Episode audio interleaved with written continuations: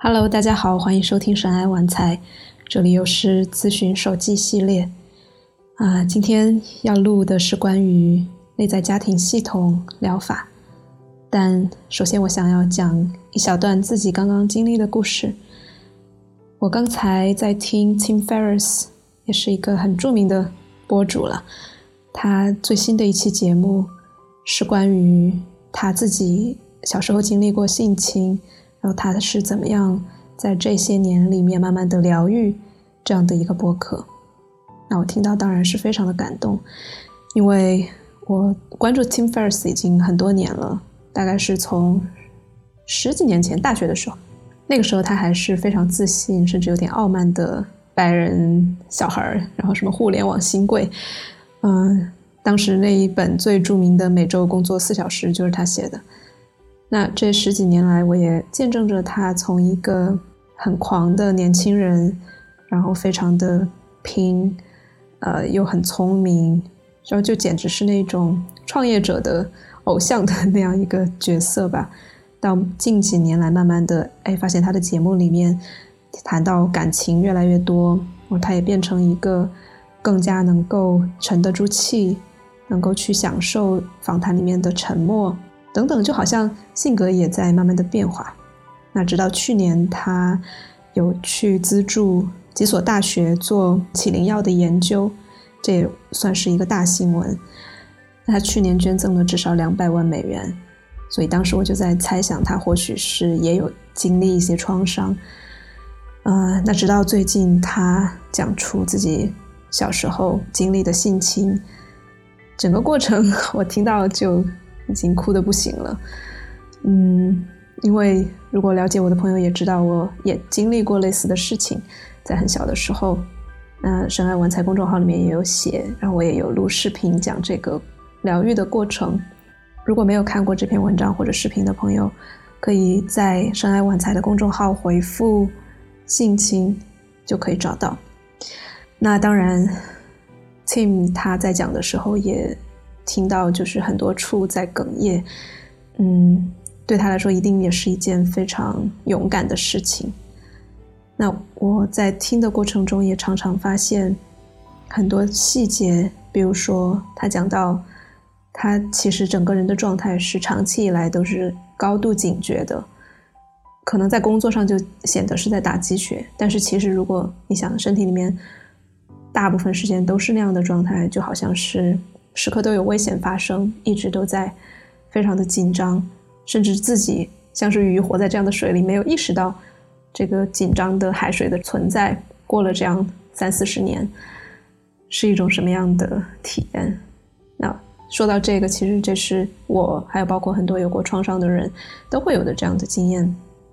直到你有一天学会了不紧张，或者当你紧张的时候意识到它了。哦，原来才知道哇！我过去 二十多年可能也都一直那样活着，所以听到这个点的时候，我当时就泪崩了。呃，就有一种好像全世界在黑暗中孤单过的孩子都认得彼此的感动。因为如果只是说性侵这一件事情的话，据说现在统计出来的是每三个女孩子里面就有一个在十八岁之前。遭受过各种各样程度的性侵，那每六个男孩子里面就有一个。当然，我觉得数据上按理说应该是相同的或者相似的，那可能是因为，呃，男性遭到性侵的时候会更多的羞耻，更不敢说，所以才会有数据上的偏差。但就算是每六个里面有一个，其实数字都已经很惊人了。那回到说到这里，我也想到。过去，尤其是在我读博士期间，我也是做性别研究的，我的立场就会是很冷眼旁观的态度，因为那个时候我远远没有触及到我自己的经历，因为那些经历很震撼，所以小时候很小的我就学会把他们忘了，直到后来因为咨询和因为起灵药才把他们生动的想起来。啊，这会儿外面出现了。救护车的声音，嗯，所以当时我在做研究的时候，是会非常不喜欢女权主义里面讲 Me Too 运动啊，或者是讲啊性侵多么多么的严重，因为我作为一个法律人，会很在意说一件事情它的法律上的严重程度。就比如说被摸一下，或者被言语骚扰一下，当然在法律上不构成跟插入式的强奸那么严重的程度。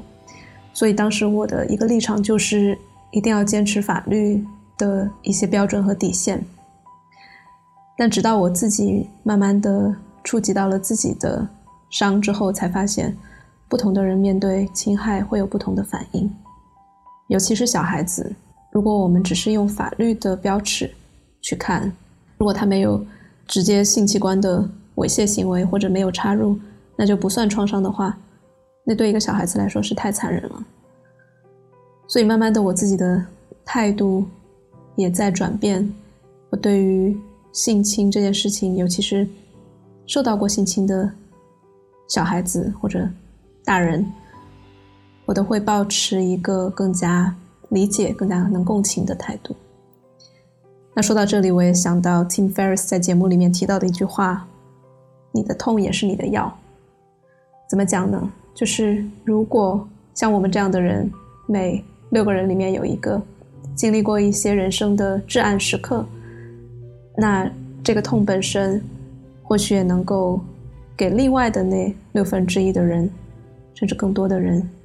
带去一些共鸣。至少我们不会轻易的评判他们，也不会否认说：“啊，你那个没多大点事儿。”我们会因为自己有切身的体验，所以可以在对方正处在痛苦的过程中的时候。送去他一盏小桔灯。我今天突然就想到了小桔灯这样一个意象。我们小学的时候也学过这篇课文，于是我把它翻出来看，真的非常的打动我。这里面冰心写道：“我提着这灵巧的小桔灯，慢慢的在黑暗潮湿的山路上走着。这朦胧的橘红的光，实在照不了多远。但这小姑娘的镇定、勇敢。”乐观的精神鼓舞了我，我似乎觉得眼前有无限光明。我当时看到这一段的时候又流泪了，这就是刚刚听 Tim Ferriss 那期节目的时候给到我的感觉，其实也是我希望传递给，不管是因为性侵还是因为别的创伤而感到前面的路太潮湿、太黑暗的朋友，我也希望。自己去当这样一盏小桔灯，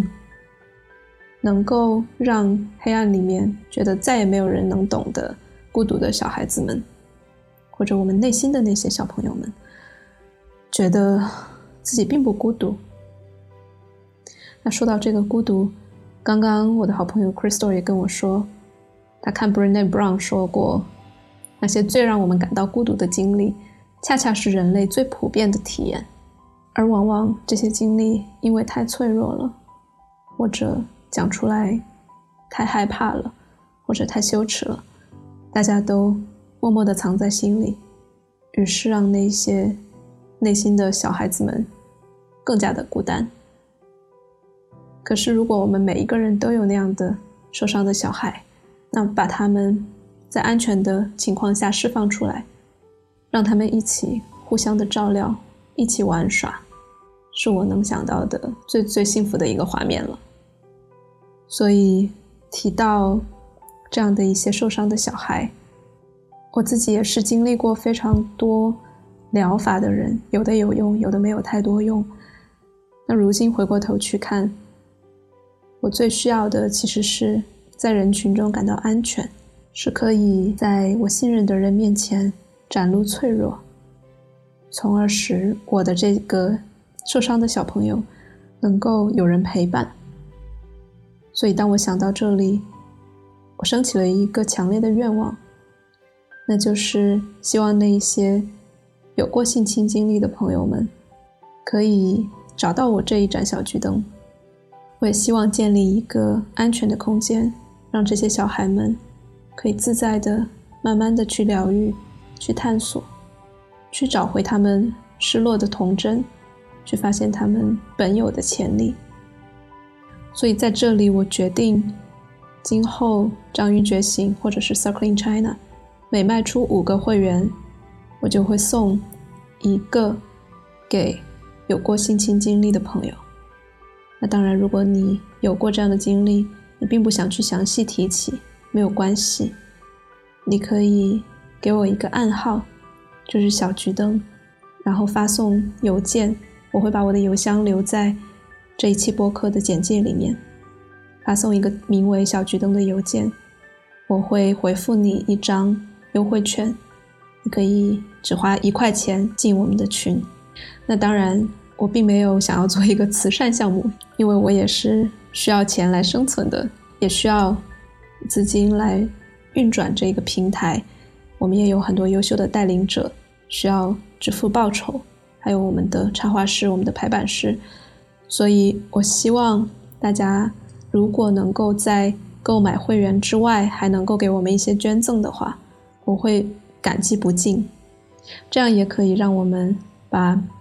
每收五个会员送一盏小桔灯这样的一个行动传递的更远、更长久。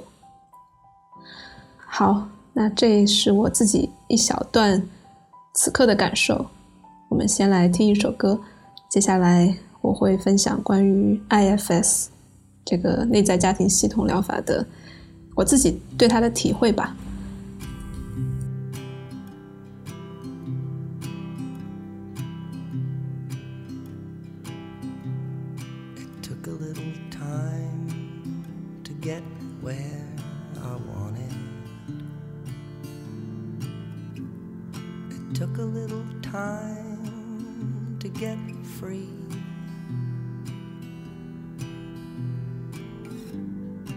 Took a little time to be honest, took a little time to be me. I took a little lover,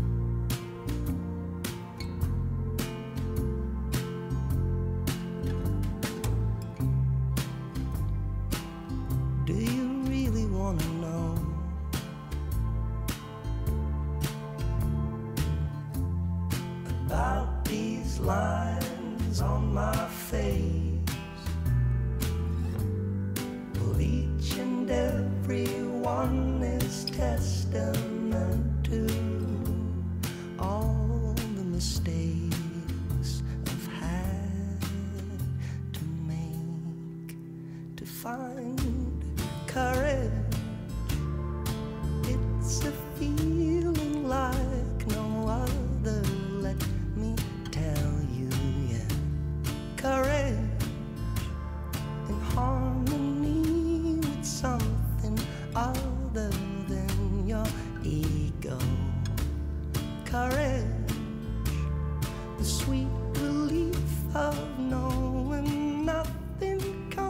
接下来进入正题。其实这会儿已经是几个小时之后了，我吃了点东西，小酌了一杯，然后在家尽情的跳了一会儿舞。这也是插一个话吧，也是我最近很想分享的，就是每当我感受到一些痛苦的情绪，然后允许它占据我的身体流动，然后流走了之后，往往都是极大的喜悦和非常多的能量，不管是跳舞啊，还是我的。嗓子会打开，然后自己会唱会儿歌什么的，所以也希望鼓励到大家，如果有任何觉得好像很恐惧或者是很痛苦的情绪，不愿意去面对，嗯，其实它的尽头是会，真的是会有很清爽以及非常多的生命力涌现出来的。好，那我今天要讲的 IFS，我之前其实是准备了一个大纲，也打了草稿，但这会儿呃兴头上来了，我就不按照之前的准备的大纲来讲了，我就想到哪儿说到哪儿吧。这个也是我自己真的一直以来非常想要分享的一个流派，也恰恰是因为我太喜欢它了，也以至于准备了很久都不知道怎么讲，那这会儿干脆就即兴了。所以从哪儿说起呢？嗯，从还是我们前面提到的内在受伤的小孩说起吧。那所谓的内在小孩这个词，我相信看过一些心理学或者是灵性书籍的人。都会熟悉啊，说要什么照顾好我们内在的小孩呀，要嗯听他的声音啊什么的。但很多人都苦恼于，哎，我其实听不见呀，或者是真的有这么个东西吗？别矫情了。所以 IFS 呢，就让我们认识到，其实我们除了有内在小孩这一层，其实还有很多的角色在我们整个人的内心。这也是为什么有的时候我们接触不到。内在的小孩，那就是因为小孩在我们小时候受伤的那一瞬间，很可能就一下子分裂了，分裂成了受伤的小孩和一个当时其实还是小孩，但是不得不变成大人来保护自己的一个保护者。所以你看，其实我们每个人从小到大经历大大小小的创伤。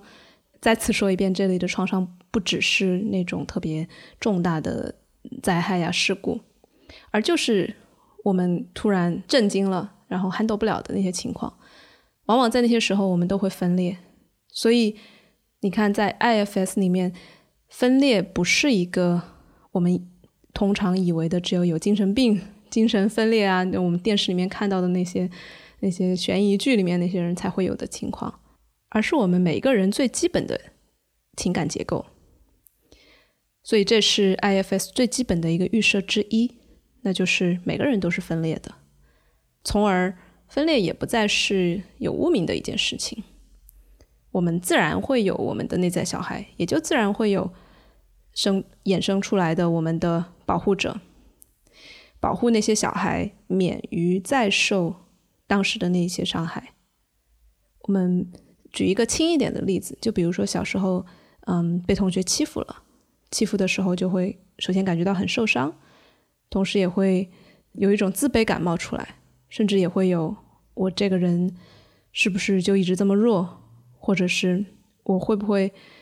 就是不让不招人喜欢的，我是不是就是一个讨厌的人，我是不是就不值得被爱？总之有各种各样的痛苦或者是痛苦的信念冒出来，这些都构成了那个小孩原初的伤。当然，你看这一个例子就可能有这么多的伤。那我们从小到大有非常多的这样的经历，有的可能就强化了某一些信念，比如说我不值得被爱，或者我这个人就是一个失败的人等等。往往这些伤，因为在我们感受到他们的时候都是非常痛的，我们不想日常再经常的去感受它，所以干脆就建起了一堵墙，把它护得好好的，藏在我们心里某一个角落。平时自己不去挖，也尽量防止其他人把它挖出来。所以，我们看上去是在把它包裹好、保护好这一个伤口，但其实也相当于是隔绝了它，就像是修起了一座牢房，却当然也是好意，是为了保护他，但结果也是把他禁锢在了监狱里面。所以回过头来讲，我们的保护者，我们的保护者就是这样的一个建起这一些围墙或者栏杆的人。那在 IFS 里面，保护者一般有两种，一种是叫救火员，一种叫管理员。所以救火员要做的事情呢，就是应急嘛，就有火的时候，救火员就会出现。那什么时候是应急呢？就是可能经历类似之前受伤的情境，比如说吵架的时候，或者是遇到突发状况，遇到旁边有人生气了，或者遇到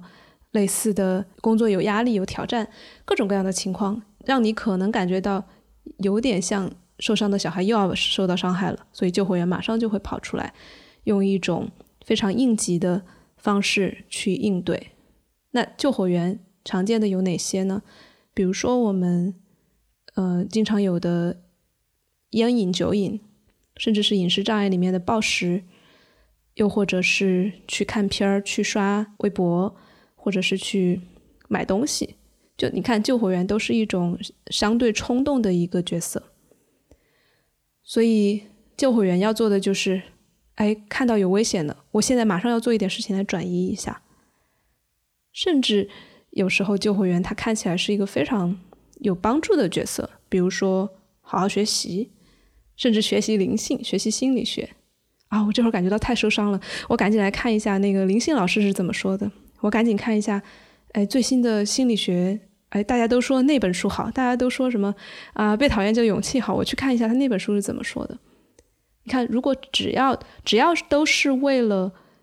应对某一些事情。而产生的一系列的动作，然后去嗯防止你去感受到真正最脆弱的那些感受，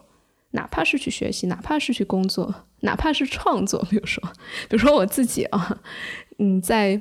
最开始听到 Tim Ferriss 这个播客的时候，我第一反应其实就是创作。我心想，哎呀，我也要做点什么东西出来。但是我就意识到，这其实是我的一个保护者，就是我还没有感觉到痛之前。希望用创作的方式把我拉开一段，跟这个痛拉开一段距离，不要去真正的体会它。所以我现在也很认识到，哎，当我自己疗愈的越多，我的保护者也会越聪明，也就需要我，哎，再慢一点，再看一下，哎，我这个创作的冲动背后还有没有什么我没有感受到的，或者没有今天没有让他充分出来玩的。那样一个小孩，所以这也是为什么我其实，在做这期节目之前已经哭了很多遍，嗯，然后刚刚也是有跳舞啊，有唱歌呀，就不再去试着用哪怕是很很高大上的借口，就是什么创作去去转移。所以这就讲到刚才的保护者当中的一种，就是救火员。这个火不见得是巨大的危险。而就是一种熟悉的感受要冒上来的之前的警告。我刚才比如说，哎，听到 Tim Ferris 这件事情，它不是我生活中发生的一个危险。我也正在街上逛街，正乐着呢，听着听着，突然身体就紧张了。身体的紧张，它其实没有来由的，它没有逻辑，它不是说我现我面前冒了一只老虎出来，而就是听到别人讲类似的经验，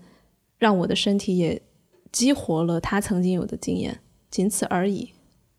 那既然他被激活了，我的里面的那一个痛的小孩，他可能也会被唤醒一下。那每当他唤醒的时候，如今我都会给他一些时间让他表达。所以救火员就是这样一个有火，不管是真火还是假火的时候，他会冒出来的一个人。那管理员是什么呢？管理员他也是一个保护者。他保护的是，他相当于有一点像是防火的这样一个角色，他呢会去尽量的避免火灾的发生。所以，我们刚刚提到的一系列行为，它既可能是救火员，也可能是管理员。比如说抽烟喝酒，它既有可能是在你遇到有压力、有危险的情况下产生的一种应激反应，也有可能是它变成了一种瘾，变成了一种习惯，让你平时尽量的不去碰那些。感觉到压力、感觉到恐惧或者痛苦的那些情绪，所以管理员就相当于是一个平日里日积月累的这样一个呃控制、调控自己不去感受到痛苦的这样一个角色吧。所以 IFS 我觉得它非常精妙的地方就在于，不管是救火员还是管理员，他们都是保护者。那既然都是保护者，他们都不是坏人，他们都是为你好的，尤其是为了躲起来的那一个小孩好。这也是 IFS 让我觉得最有人性的一个地方。它不再像我们传统的心理学或者是主流媒体，呃，或者我们大众的印象里面一样，把那些比如说抽烟、喝酒啊、看 AV 什么呃各种各样的瘾、各种各样的冲动性的行为当成是一种病，甚至他不会去命名什么抑郁啊、焦虑啊。啊，什么双向人格障碍啊，边缘什么自杀，各种各样的，他都不会具体的去命名他们，而是只是把他们放在一个保护者的框架里面，这就会让我们自己或者来访者意识到，哦，不管我做什么行为，其实最终他都是在以为我好的意图来做出这个行为的。当然，他有他的局限，所以他看不到这个为我好。其实也有一定的危害，就比如说抽烟，它它缓解了暂时的痛苦，它长期以来肯定是对健康有损害的。但不管是怎么样，抽烟这一个保护者，它至少是在那个当下保护了我们，不去感受烦躁，比如说，或者是不去面对自己其实是很孤独这样一件事情。那在 IFS 里面，甚至抑郁都是一个保护者。那他为什么抑郁？他为什么以抑郁的样子呈现出来，不让你起床，不让你有奋斗的动力？那他为到底是为了保护什么呢？这个时候你就可以跟抑郁这一个保护者对话，甚至哪怕是我们出现了自杀的念头，你看很多人都会觉得啊，不行不行，一定要劝劝住，或者是就会。看成哎，你是不是有任何样的病啊？要不要去诊断一下？要不要吃药？可是，在 IFS 这个视角下，就连自杀的念头，它也可能产生于一个保护者，他是你一个角色，可能是救火员，甚至也可能是管理员。就比如说那种天天都想着安排着要自杀的人，他就是一个管理员，在做这样的安排，以便结束。某种痛苦，或者以便保护那个小孩再受痛苦。所以，当我们认识到他是一个保护者之后，首先其实要做的事情就是感谢他，谢谢你为了我的安全，为了避免痛苦，想出这样一个办法，一了百了的办法。然后也看到，哎，这个保护者本人其实也是背着重重的负担的，就他的负担就是他好像只有死这么一条路。他也要面临自己对死亡的恐惧，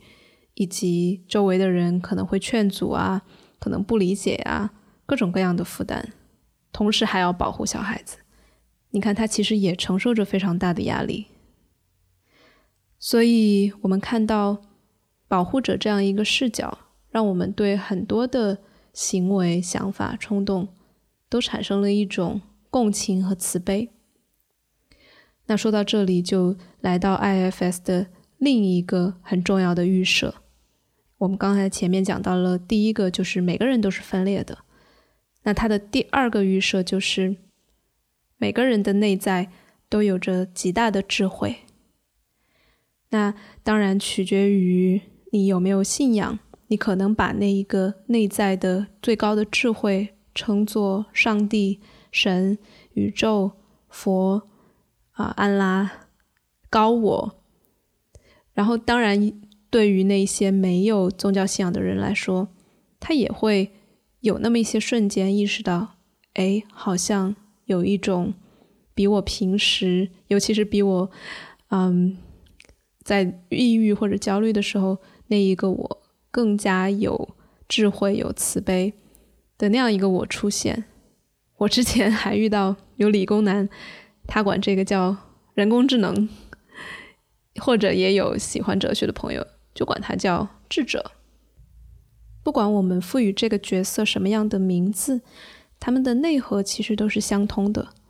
都有如下的一些品质。待会儿我会念出一些词，你也可以感受一下。当我提到他们的时候，你是不是也会感受到一种，不管你叫神还是高我还是智者。这样的一个角色，所以这些词有好奇、沉着、信心、慈爱、创意、清晰、勇气、廉洁、耐心、视野。所以这就是我们的高我或者是内在的智者会有的一些性格特质。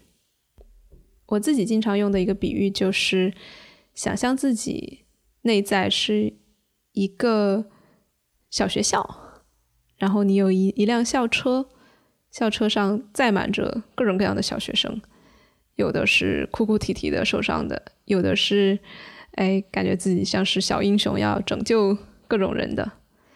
然后还有砸下巴的各种角色吧。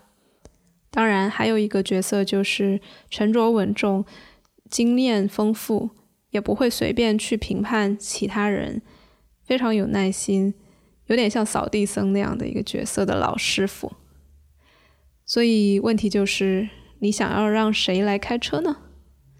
当然，你如果非得抬杠说，我就要让那个哭哭啼啼的小孩来开一开试着玩，那也没事儿。但我们要问的是，我们尽量在。日常生活中，如果你想要有更多的连接，想要有啊感受到更多的和平喜悦，你是要让谁来开呢？我猜大部分人的答案都是老师傅。那这个也是我们想要在 IFS 心理咨询里面慢慢培养出来的一个状态，那就是当小孩哭闹的时候，我们能不能让那个高我或者智者出来开车？但这里有一个呃细节想要强调的是，这里不是说每当我们难过的时候，就马上派出另一个大人出来调整局面、缓解这样一个难受，否则那样其实又变成是一个保护者在避免小孩感到难过了，有没有？所以我们要做的是一边让难过的人难过，同时如果有人要出来救火、要出来管理。也没关系，让他们做，但是同时也需要我们的智者上线，去观看着这一切，接受着这一切，容纳着他们，与他们对话，然后慢慢的帮那一些背上背着负担的人卸下负担。换言之，真正意义上的疗愈必然有两个缺一不可的元素，一个是全然体会你的内在的角色。不管他是小孩，或者在 IFS 里面叫流放者，还是说那一些保护流放者的保护者，所以这第一方面是全然体会他们身体里的感受，以及他们所背的负担。那第二个元素就是在体会他们的同时，要有一个智者在场，关照着他们，容纳着他们，欢迎着他们。为什么说创伤的疗愈要有两个元素缺一不可呢？因为你可以想象一下，如果只有那些部分而没有智者在场的话，那就成了要么小孩一直沉浸在那些特别大的痛苦里面，再一次受到创伤不能自拔，或者就是那些保护者们不断的在用他们自己的保护措施。不管是抽烟喝酒还是抑郁焦虑，来保护他，没有任何的呃旁观者或者没有其他的角色来理解他们，跟他们对话，那就只会是伤害或者是逃避伤害的重复。那反过来，如果只有智者在场，却不去经验小孩或者是保护者们所体会的事情，那智者就变成了空泛的。一些说辞，就我们经常听到灵性老师啊，或者是哎，我们拿起一本书就说啊，一切都是最好的安排，或者是什么啊，我要放下，我要感恩，这些在某些情境下当然是有帮助的。但是我们如果只有这些东西，而没有去亲身的体会身体里面储存的那些感受，释放他们的话。那很可能他是一个打着智者旗号的保护者，而且他是一个非常聪明的保护者。他会去用最深刻的灵性道理，或者是最前沿的心理学资讯来逃避痛苦。所以在这里再次强调，要真正的疗愈创伤，必然要有一面去经历，一面去不带评判的见证，这样的两个层面同时存在。这也是 IFS 在整个的疗愈过程中侧重培养的两个方向的能力。那当然，大部分人因为我们从小没有这些方面的训练，既没有全然体会情感的训练，因为我们经常都会被否认说不要悲伤，不要难过。不要生气，或者是哎，你这事儿不值得生气，对吧？所以我们没有从小没有情感的训练。那另一方面，我们也没有说面对痛苦只是见证这样的经验。所以你听到这里，如果觉得天哪，我既不会去直面情绪，也好像不太会去观察情绪，我怎么办呀？千万不要气馁，也不要觉得呃这件事情。要马上完成，不要对自己太苛刻，因为恰恰是我们大部分人没有这样的训练，所以也不需要急于求成。那在 IFS 的咨询里面呢，当然一开始都是由咨询师来扮演智者这样一个角色，但这也是 IFS 我觉得最赋能的这样一个方面，就是咨询师其实是需要尽早的把这一个智者的角色。交托出去，就不是说从头到尾都由咨咨询师来扮演特别慈悲、特别有智慧、特别好奇、特别有信心这样的一个角色的，而是在尽早的呃咨询的过程中，就让呃来访者意识到他自己是有智者这样的一个部分的，而他的智者也会有非常多独到的、有创意的智慧，是咨询师没有的。所以，咨询师会在咨询的初期就很早告诉来访者，你是有这样一个内在的部分的存在的，也会逐步帮来访者认识到，哎，原来我的智者长这个样子，或者我的智者他会说这样的话。在这个意义上，IFS 并不依赖于咨询师的经验，而是依赖于某一种非常深厚的信任。是咨询师自己信任自己的智者，也信任每个人都有那样一个角色。这又让我想到了当初我建立章鱼觉醒社群的时候的那样一个意象，就是我们每个人是都是一条章鱼腿，那我们其实共享着同一个章鱼头。你看，这个其实跟智者的概念是相通的，不管我们管它叫什么，不管你是信的是佛教、基督教、伊斯兰教。还是无神论者，我们都有那样一个相通的章鱼头，而我们可能只窥见了这个头里面一小部分的智慧。不管我是咨询师还是来访者，我都能够连通到那个头去拿取我此刻最需要的那一个智慧的洞见或者是解决方案。那我在咨询的经验里面，也经常会遇到我自己会被来访者惊艳到，甚至是感动到，或者是启发到。因为当他们连接到他们的智者的时候，我真的是会有一种敬畏的感觉的。好，说完智者，我们再次回到疗愈需要的两个面向的另一个，那就是。认识自己的各个角色，并全然体会他们的感受和负担。我最开始讲到，哎，我们经常说的要看见自己的内在小孩啊，呃，听他们的需求啊，什么什么的。如果你觉得他很难做到，其实是很有道理的。那就是我们如果绕过了保护者去找内在的小孩。那其实是一件对保护者不尊重的事情，那肯定会有其他的保护者跳出来阻挠，所以你才会感受不到内在小孩。所以在 IFS 里面，一个很重要的原则就是，如果你要去感受自己最脆弱的那一面，千万不能着急。面对过去的保护者好不容易建立起来的心墙，我们当然不能够去暴力拆墙。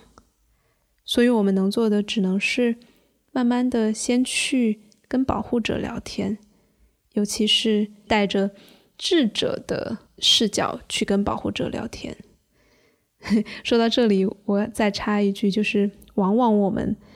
一个保护者出现的时候，跟他对话的不是智者，而是跟他对抗的另一个保护者。就尤其是嗯，在救火员和管理者之间，他们之间是呃，相当于是对立的两极，很容易一起出现。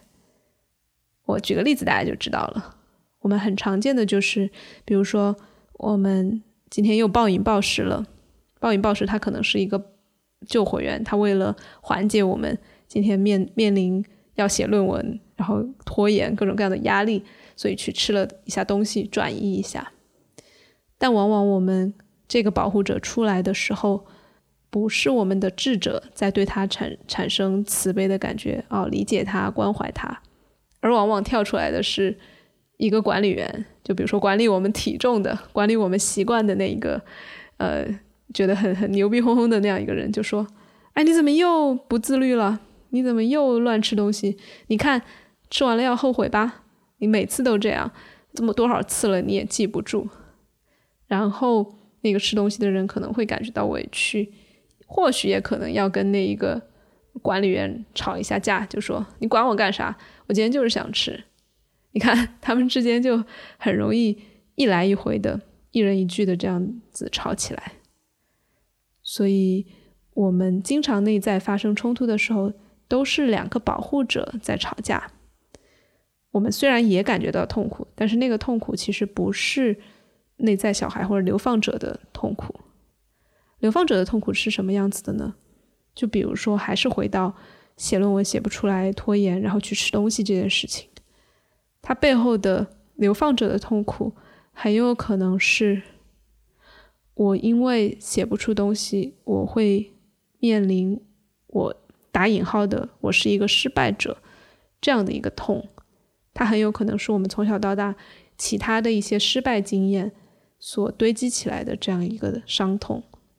我如果真的写不出来，我就要去面临这个痛，它太痛了，我去吃点东西吧。这只是一个可能性啊。每个人的情况不一样，那也有可能是什么？有可能是我想写出一篇特别好的论文，我想要因此证明我自己是有思想，然后有研究能力的人。我想要让我的导师或者我的朋友、我的家长对我产生骄傲。所以这背后是一个什么痛呢？就是我如果不去努力。不去做出成就，我可能就是不被爱的，我可能甚至会被抛弃。那同样，这样一个伤痛，可能也是小时候某一些事情堆积起来的，变成了一个流放者，变成了一个受伤的小孩。所以，不管我们是去吃东西，还是去谴责吃东西，就像是你可以想象一个爸一个妈两口子在吵架，然后屋里有一个哭闹的小孩儿。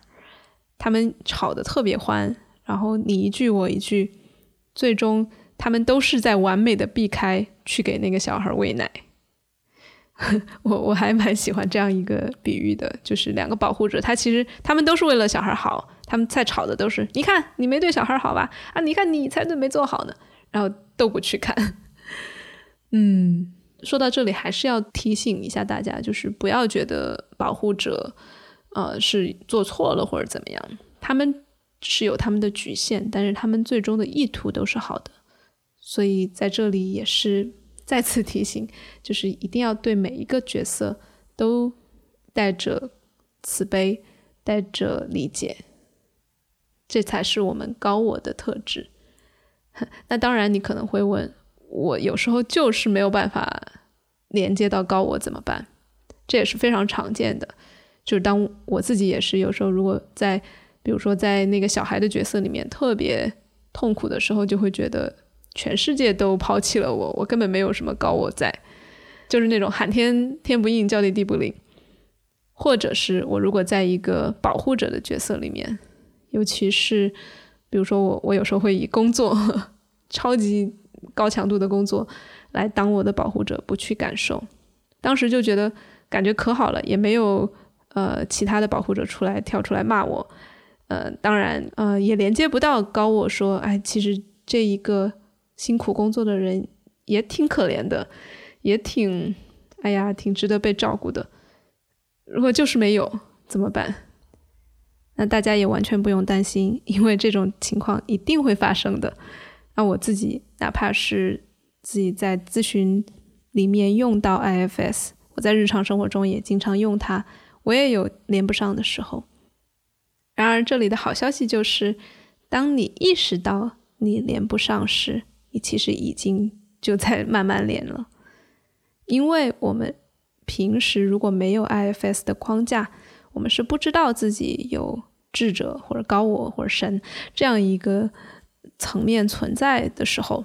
当我们遇到呃悲伤、愤怒的事情，我们就完完全全的被它淹没了，就沉浸在里面了。我们根本就不会去想我连不连得上高我这样一件事。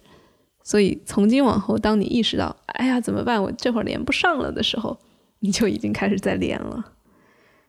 有没有松一口气？那当然还有一些非常简单的连接高我的小技巧。那就是首先，你可以辨认它，往往这个高我或者智者，他是一个更加沉默的角色。如果你听到那种叨逼叨给建议的，或者是叨逼叨讲很多灵性的大道理的，他可能都是一个类似于智者的保护者在说话。所以我们尽量去听沉默，尽量是去听那一个。非常沉着、冷静、平和、喜悦的那样一个存在，只是去感受它，从沉默里面听到它的智慧。所以这是第一点，它经常是沉默的。那第二个连接到高我的方法就是拿出你的纸和笔，最好是大一点的纸，然后最好是彩色的笔，用来画出你此刻比较活跃的部分，不管是你的保护者还是。你的小孩，因为当你画的时候，其实你就已经切入到了一个高我的视角，因为你不是身处其中嘛，你是俯瞰着他，你在关怀着，你在嗯接纳他，你在画他，而你画的时候就顺便就可以跟他们对话了。那说到对话，高我他的对话一定不像是。某一些保护者，比如说那个批评家保护者一样，批评家就会说：“哎，你怎么这么蠢呀？”或者是“你怎么又不自律了？你再这样下去，你会没出息的。”你看，那是批评家作为一个保护者会说的话。那他保护的就是他害怕看到的，你比如说蠢了、受伤害，或者是没出息、不被爱这样的一个痛苦。那高我他会对话的方式。就我前面说的，他很可能是沉默的方式，或者另一个方式是，他就是倾听着、重复着。说到这里，有没有感觉很像我们的 circling，或者是非暴力沟通？也就是说，高我他回应的方式就是倾听和共情，又或者是有点像我们之前学的暴力沟通里面的那个美斯勒呃表演法。的那个方式就是重复。那我自己经常用的，哎，连接到高我跟我自己的部分对话的方式，就是这种重复练习的这个方式。就比如说，我的一个流放者说：“我真的好痛苦。”那我会让高我要么是沉默，要么就直接是回应他：“哦，你好痛苦。”他说：“我好痛苦，你好痛苦，我好痛苦，你好痛苦。”当然，你可以选择你自己喜欢的方式。我前面说到了沉默，或者是画画，或者是重复，又或者是对我自己还会很喜欢，只是把高我啊让它占据我的，比如说我的右手手掌，然后就用我的右手去触摸我自己身体里面觉得痛的部分，很有可能是我的心、我的胃、我的脖子，我就会想象。高我的能量都在我的右手上，然后用它非常缓慢的，甚至隔空的去安抚我的那些内在的部分。所以至此，我们讲到了关于部分和高我之间一些基本的知识。那怎么样通过慢慢的先了解那些保护者，然后慢慢打开心门去了解流放者呢？我觉得这个可能是一期播客节目不太完全能够覆盖到的内容，因为它往往需要好几次的咨询，慢慢建立信任，让保护者觉得，哎，我可以稍稍的敞开一个门，或者。不见得是咨询咨询吧，你自己可以在家也可以试着先对话保护者，让保护者能够把那一扇门或者他自己带着的盔甲慢慢卸下来，然后再去找关在里面的流放的小孩，这就是漫长的咨询或者是自我疗愈的工作了。今天我们先讲到这里，那未来肯定还会有更多关于 IFS 的节目，这里也要小剧透一下。因为 IFS 其实走，它虽然是一个非常主流的心理学，而且在近二十年间也成为了越来越有潜力吧，嗯，也越来越受到很多人的重视的这样一个流派，也有很多的，比如说起灵药的呃疗愈师，他会结合药物和 IFS 一起来进行疗愈，但其实 IFS 走到深处也有它的。神秘主义的一面存在，这个我们我会花另外的一期节目来慢慢的讲它除了科学之外玄学的那一部分，